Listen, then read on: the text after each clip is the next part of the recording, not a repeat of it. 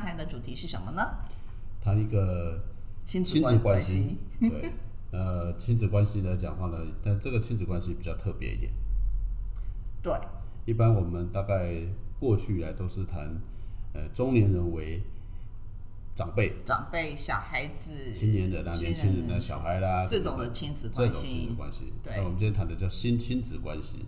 对，也就是我们中年人其实是那个子，对，就是是比较是晚辈的身份。对对，就是我们上面谈谈我们跟我们的父母亲那一辈的关系。对，其实为什么谈这个，其实还是跟疫情有关系。因为最近来讲的话呢，我看到的新闻里面有很多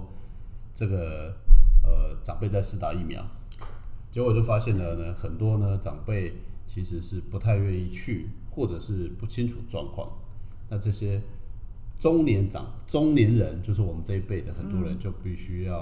呃一就是去说服他嘛，二就是要去强迫他嘛，啊，嗯，那或者是说要去跟他们沟通。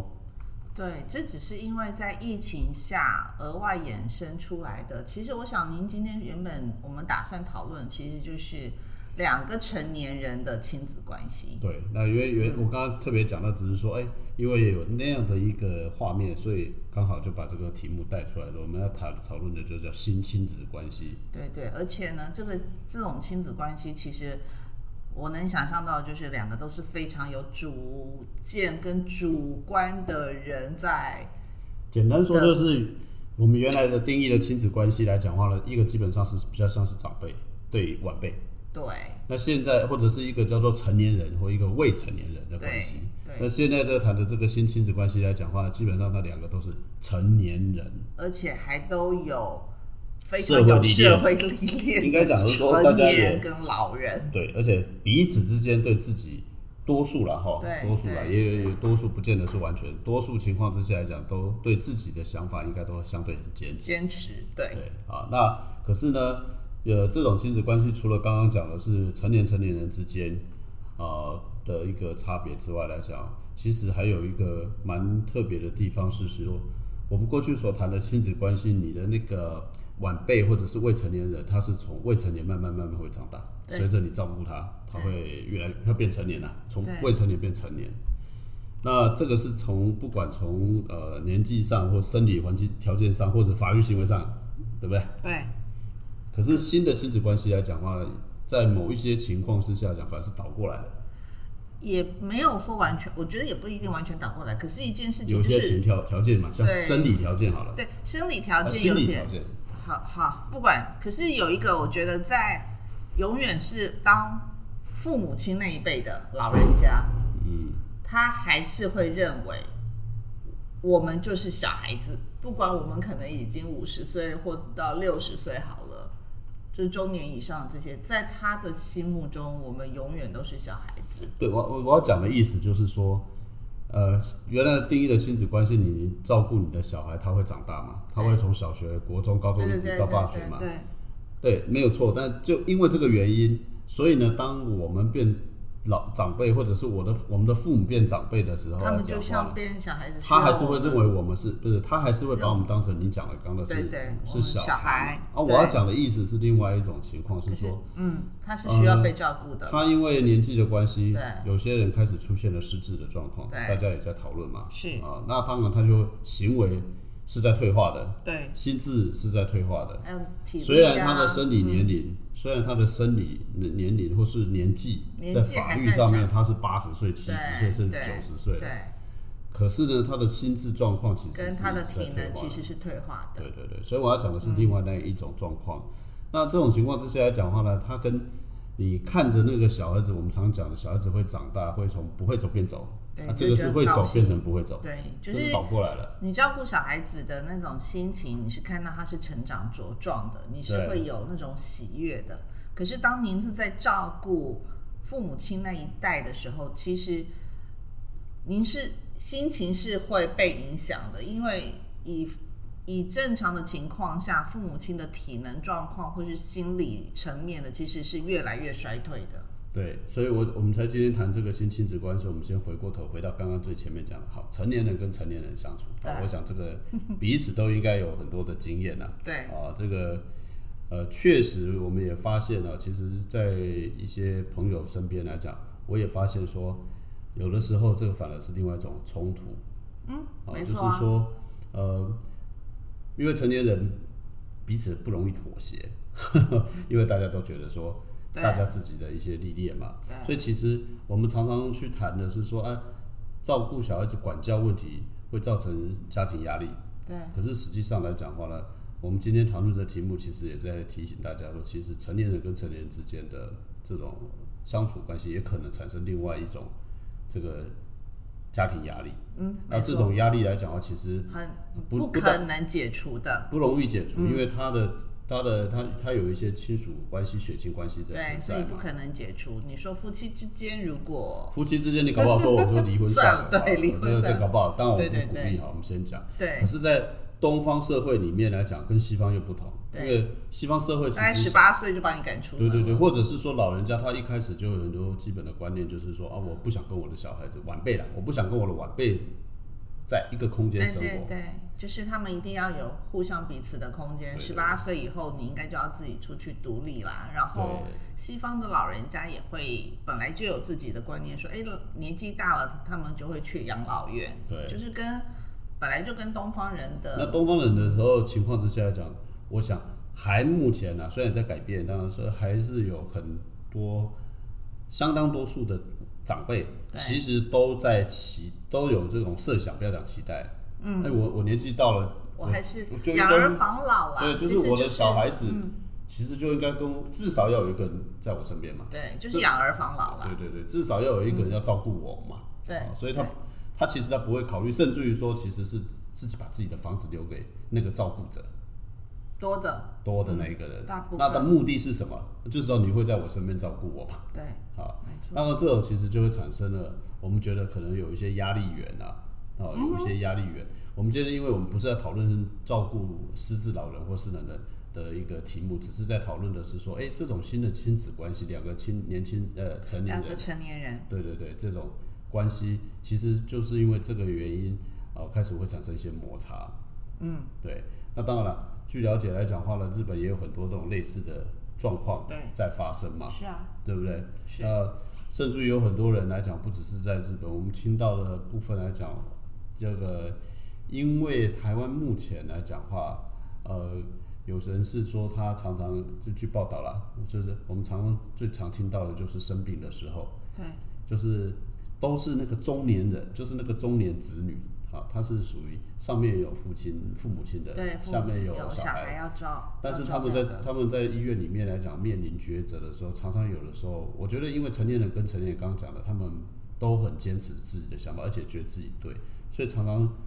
有问题的时候，反而会出现一种我们自己的，假设我们只是中，我们现在是中年人，有时候我们自己也会出现一些不经意的一些行为，就是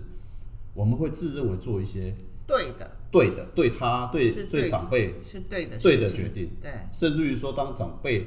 他不愿意的时候来讲，你会嗯，我们的情绪反而会觉得说，嗯，阿弟都怎么办嘛？好，你不懂嘛？嗯或、或者是说，你现在知道现在是是外面社会是怎么样的吗？对啊，或或者是说，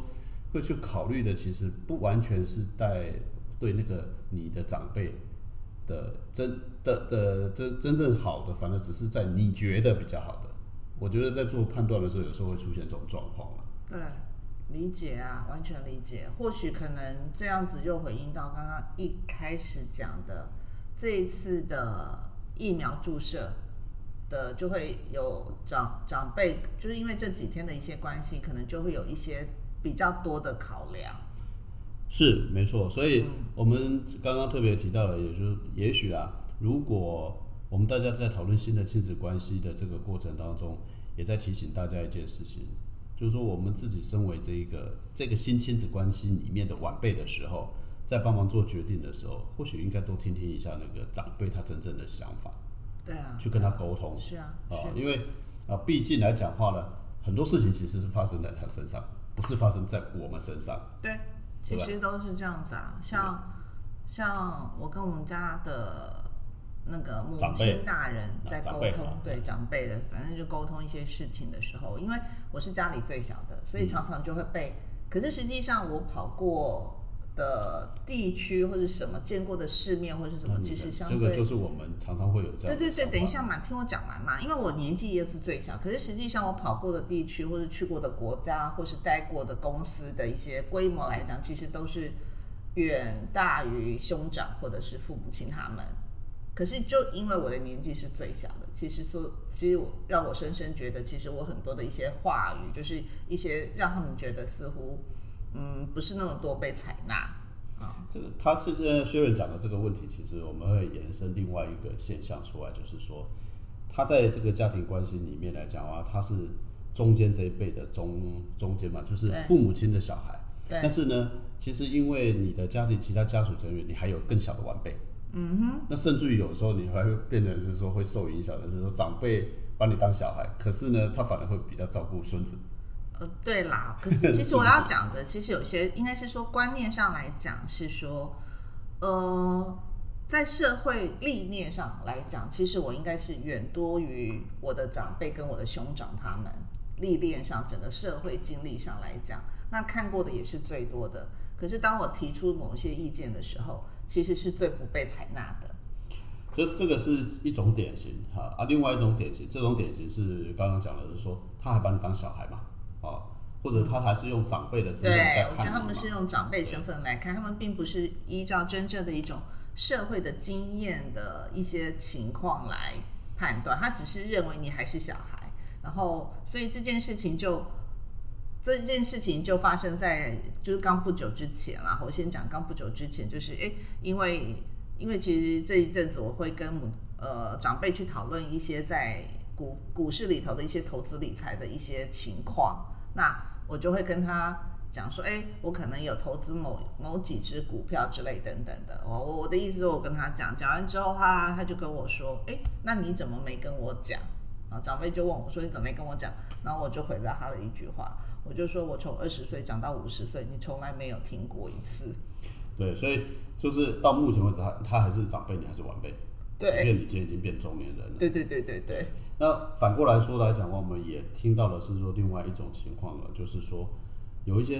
因为大家真的台湾高龄化真的越来越对，太越普遍太你的问题其实就某种情况下也是因为高龄化的原因，就是说我们这个这一个年，我们这个世代的长辈，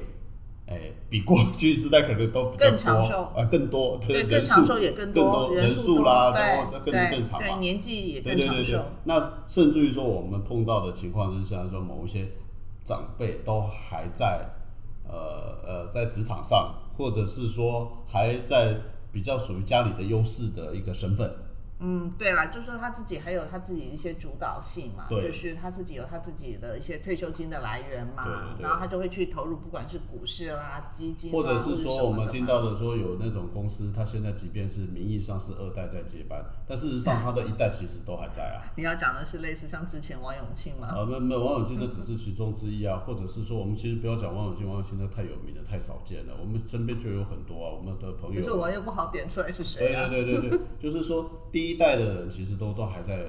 呃，虽然名义上是交接啊，但那那个第二代也都是属于不管是股东啊、董事啦、总经理啦，实际的运作者。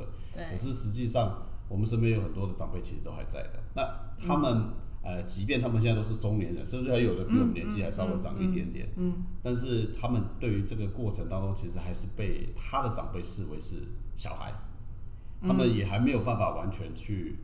呃，去去发货，他们有时候当然自己会心里会有一些不同的想法了。对啊我觉得最典型的其实不是王永庆，最典型的是查尔斯王子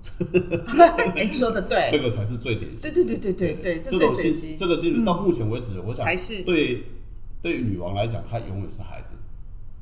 查尔斯对他来讲当然是永远是是孩子嘛，啊那永远她对啊。都不可能，不至少了，我们我想应该他大概接不了，他继承不了王位了啦，嗯，然后有可能女啊，有女王已经有就算有的话，可能也是一下子。岁了，对。那日本那个日本那个是因为天皇自己说退嘛，对。可是女王一直都没退的迹象。嘛，对对对。对 日本天皇那个是他自己要退的，对，所以这种其实就刚好呼应了今天很重要还是很好玩的一个，就是说新亲子关系。现在的亲子关系其实是很大年纪跟 很大有相当年纪的所以就是老老跟亲老吗？老亲老中，好好好，老老跟老跟中，中老啦，老老的就是老的老年人跟中年的老年人嘛。好，不管了，反正就是老的老年人跟年轻的老老年人人，哈，反正大概就是这样。那这个其实我们谈这个话题还有一个，就是说，我坦白说，这个情况还会越来越明显。会啊会啊，因为另外一个问题就是我们都知道的嘛，我们生育率其实是在下降的一。直是对倒数第一二的。对，那另外一个我觉得可能也会发生的原因是，现在大家也相对真的是晚婚的啦，相对很晚婚，不止晚婚了，还不育嘞。哦，晚婚晚育好了，不要讲不育，晚育啦，晚婚晚育啦，晚育这呃不是，就是不要这样讲这个话，在台湾可能大家比较听不懂，就是比较晚结婚，然后比较晚生育小孩。对啊，就差不多嘛，好的呢。所以呃，刚刚提到的这些问题，就是我们发现说这个现象也是一个，我们现在发现的这个现象来讲，也是在这个呃社会发展过程当中来讲的话，很重要的一个变化。我们过去太关注在于说呢，呃，中年人跟年轻人怎么相处啦，中年人跟年轻人之间的一些议题。其实我觉得我们可能也要开始回过头来去关心，是说中年人跟中年人跟更大的、更更上面的长辈之间，他们的之间的互动跟他们的问题会是什么？其实我对好，可是其中有一点啦，我只想，因为我我只想到有一点是，就像讲的，譬如说，就是等到呃老年人真的在某一种程度上，他在身体状况上不行的时候，那送医的时候，到底你要怎么急救，或是怎么样的一些情况下，这件事情就是要先沟通好嘛。呃，这个当然是其中一个很重要的对，那就可以去鉴保，这个就是延伸到法后面法律的一些问题啊。这个其实对刚刚提到这个，其实我觉得很重要，就是可能在在目前呃双方面，或者是说是不是能够适度的找适当的时机，好好的开诚布公了。对对这是一个对，身这要体的问题这。是要讲的，否则其实。嗯，对老人家来讲，我们以为的好，可是实际上让他其实是很受罪的。对，那另外一个部分来讲的话呢，就是从这边又衍生一个，不只是生理上吧，也许啦，我觉得大家也应该看开明一点，包括财产继承分配等等这些问题。嗯，对，没错。好那还有包括他之后，他希望安葬在哪里的一些安排。对，就说甚至于我我听过的朋友的话，兄弟之间为了要让父，就是呃呃这个以示亲人来讲话，到底是土葬还是火葬，都可以都都可以吵翻天。但一定我相信。但是问题是当事人不在了，无法去问说到底到对底喜欢用哪一种方式嘛？对，没错。，这个是一个很严肃的问题，但是可能他以后就是我们就会面对啊财产分配，对，然后在这个这个所谓刚刚讲的这个人百年之后的一些问题对，从没有还没百年之还没有百年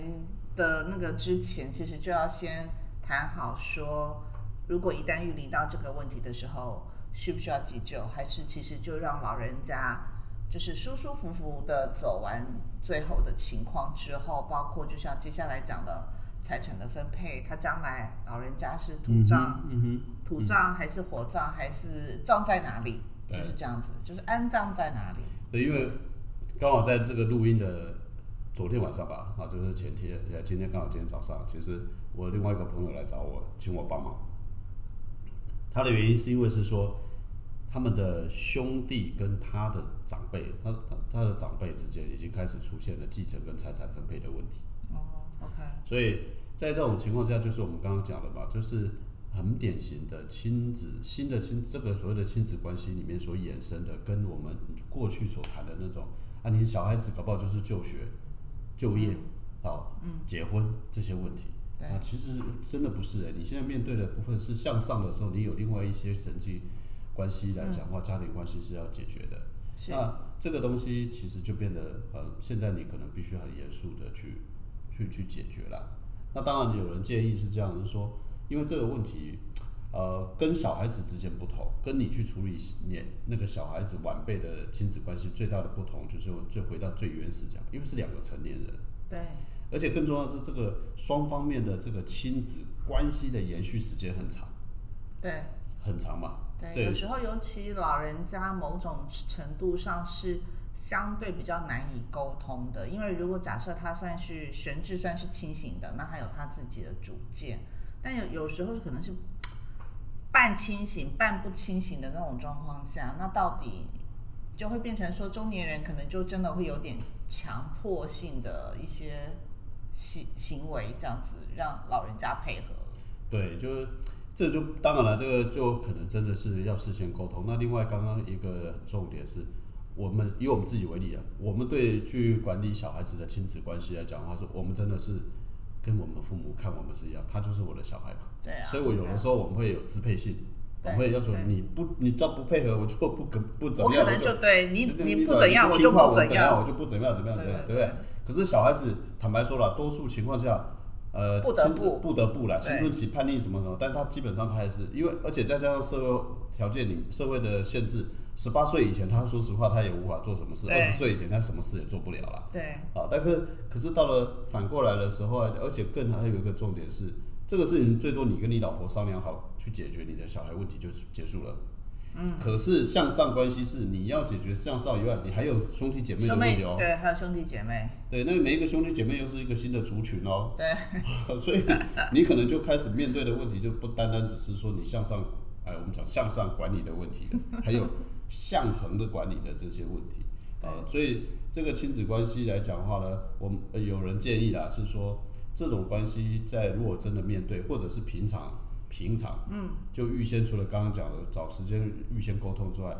呃，要去适当的去找出一个平常就有一个叫做能够呃一个主要的一个联系者或协调者的那个角色，是。就是说，如果你是有很多的呃成员的话，最好大概先有一些共识，是说，哎，他这这某一个人一定会有一个人啊，可能他是比较是接近意见领袖也好，或者是是。说比较大家能够接受的意见者，嗯，啊，先把那个人预先找到，或者是说，呃，让这个事情来讲，平常就有一个沟通的环节。是。那当事情发生的时候来讲的话，就比较容易适当的去能够，嗯，减少一些摩擦或冲突啦。对啊，对，，所以这个其实我我觉得，呃，今天谈这个主题的目的，其实就是在刚好呼应的是说一些社会事件也好，那也其实也是刚好我们观察到说，真的有趋势在发生了。对啊，其实，嗯，就先讲，你说我们就是现在就这几天发生的嘛，到底要不要让老人家去施打疫苗的问题嘛？嗯，其实我就会看到的，其实到最后的结论就是家人自己决定。其实这个家人当然就是有孩子这一辈的讨论，跟老人家自己的意见嘛。那只能说把好处跟坏处都先拿出来讲。那家族就是孩子跟父母亲达成共识了，那就去做了，就只能这样子。对，但是你说你的这个部分还算是比较开明，嗯或者是条件比较好。举例来说，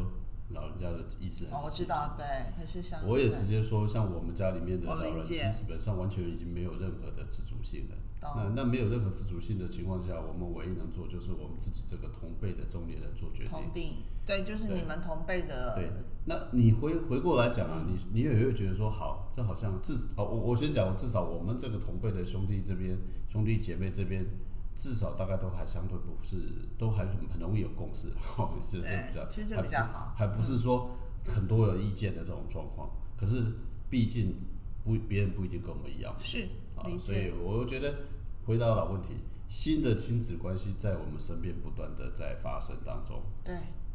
而这些问题不单单只是呃成年人跟成年人之间的问题，它其实真的也就是因为成年人跟成年人之间关系的建立，它衍生出来的问题，可能比你我们在照顾晚辈的这种亲子关系来讲，会相对更复杂一点。嗯，因为他们从简单来讲的话，光法律行为这件事两个就不对的。我们照顾小孩子，他连签字都不算数，老师一定找你啊，对不对？十八岁啊，对对对对十八岁，十八岁以后就那断多数我们讲都是是是这种情况嘛。可是我们的父母，哎、不好意思哦，他他签字是他算数哎，你说你帮他签字，你还不算数嘞。对，因为他是成年人对，因为他是成年人，他并没有被宣告什么什这么无法治对对啊，理的那种，情况下，，他不是丧失什么心智啊什么的，就是他还是有法律行为。开玩笑，他不签字的话，想反过来讲，他不签字什么事都不能做哎。对啊，对啊。对不对？除非就是说他在无行为能力的迷游的状态。对，那才是另外，那才是。对，所以今天的题目这个话题来讲的话，其实有一点呃，或许还不见得完全很深很严肃啦。啊。不过确实也是引发了另外一位跟大家可以开始去思考的一些点。对。那因为这些点也会涵盖的，听起来没什么，实际上细想细想，真的会涵盖很多很多。可能你不愿意面对，或者你甚至于想过也还没有去开始执行、去去去做的。对。不管是照顾，嗯，财产分配，对，家庭关系，对啊，啊，甚至于说百年后的一些安排。对，没错，没错，大概是这样子。对，因为通常大部分的人一定都是遇到了才会很突然间才东方人忌谈忌讳谈一些事情。东方人忌讳谈死亡啦。对，尤其是你去跟长辈谈死亡这件事情，对对，那更不容易啦。对，更不容易。但它绝对会发生，时间我们也会发生。所以应该是说，所以这应该也是提醒我们自己，在中年的这一辈的时候，我们就应该要先试好，呃，事先做好一些准备，跟我们自己的子女们先做好一些沟通。对，没错。因为目前为止来讲的话，其实我们至少我啦，我跟我的家里。我的小孩啊，是已经做好了沟通了。对啊，对啊，我的意思就是说，虽然我还是在新的亲子关系里面的晚辈，对。对啊，我的意思就是，当当这种事情，如果我们自己觉得有点是困扰的时候，我们就要避免这样的困扰再发生在我们的下一辈嘛。对，没错啊。OK，好，好，那今天就到这里。所以希望这个大家在亲，不管是原来的亲子关系，或者新新的亲子关系上面。哎，其实都呃要比较好，平平，呃，现在对，现在一定是祝大家都平平安安、和和顺顺。我讲到这里，我要先补充另外一个问题，就是，哎，我们刚刚讲的新的亲子关系跟亲子关系，对我们来讲最大的不同是什么？如果今天的听众里面不是扮演两种角色，这是第一个，第二个，如果你在目前为止是属于呃单身状态的，不好意思，你没有。那种传统的亲子关系，但你还是可能会有向上的新亲子关系要处理。对啊，对啊。所以这个其实是这个议题可能比那个议题更重要的原因，因为你有长辈，对，但你不一定有晚辈，是，对吧？对。好好吧，最后我们还是。在这里要祝大家阖家平安，一切顺利。对。谢谢。好，谢谢。谢谢，拜拜。拜拜。